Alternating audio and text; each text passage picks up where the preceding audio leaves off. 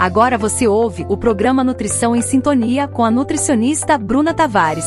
Existe uma grande relação entre o cérebro e o intestino. Estudos comprovam essa interação e hoje em dia costumamos falar que o intestino é o segundo cérebro do corpo humano. É fácil identificar essa interação entre os órgãos, por exemplo, antes de um compromisso importante, o nervosismo e ansiedade faz com que tenha diarreia, ou o mau humor durante a constipação duradoura. No intestino é onde acontece a maior parte da absorção dos nutrientes que ingerimos através da alimentação. Com o mau funcionamento do intestino, a absorção desses nutrientes será prejudicada. Com a baixa absorção, pode ocorrer a falta de nutrientes para as funções fisiológicas do corpo. No intestino, temos diversos micro-organismos responsáveis pelo bom funcionamento. Quando há um desequilíbrio desses organismos, temos a disbiose, que pode causar desconforto abdominal, gases, diarreias, constipação, dificuldades para perda ou ganho de peso. Existem vários estudos que relacionam também esse desequilíbrio intestinal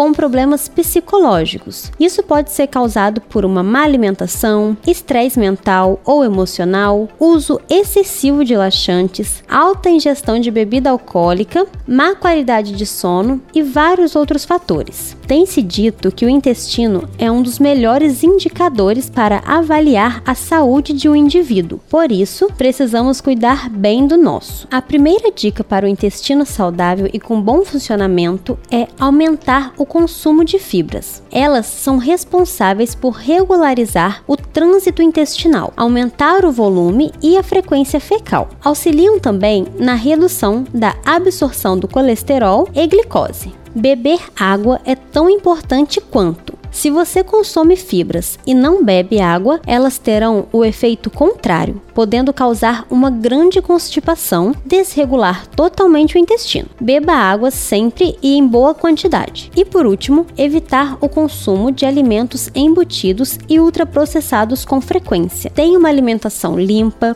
preferindo sempre os alimentos naturais, carnes e peixes frescos e bastante vegetal. Para entender mais sobre esse e outros assuntos, acesse meu Instagram, arroba NutriBrunaTavares, Bruna com dois N's. Obrigada pela companhia.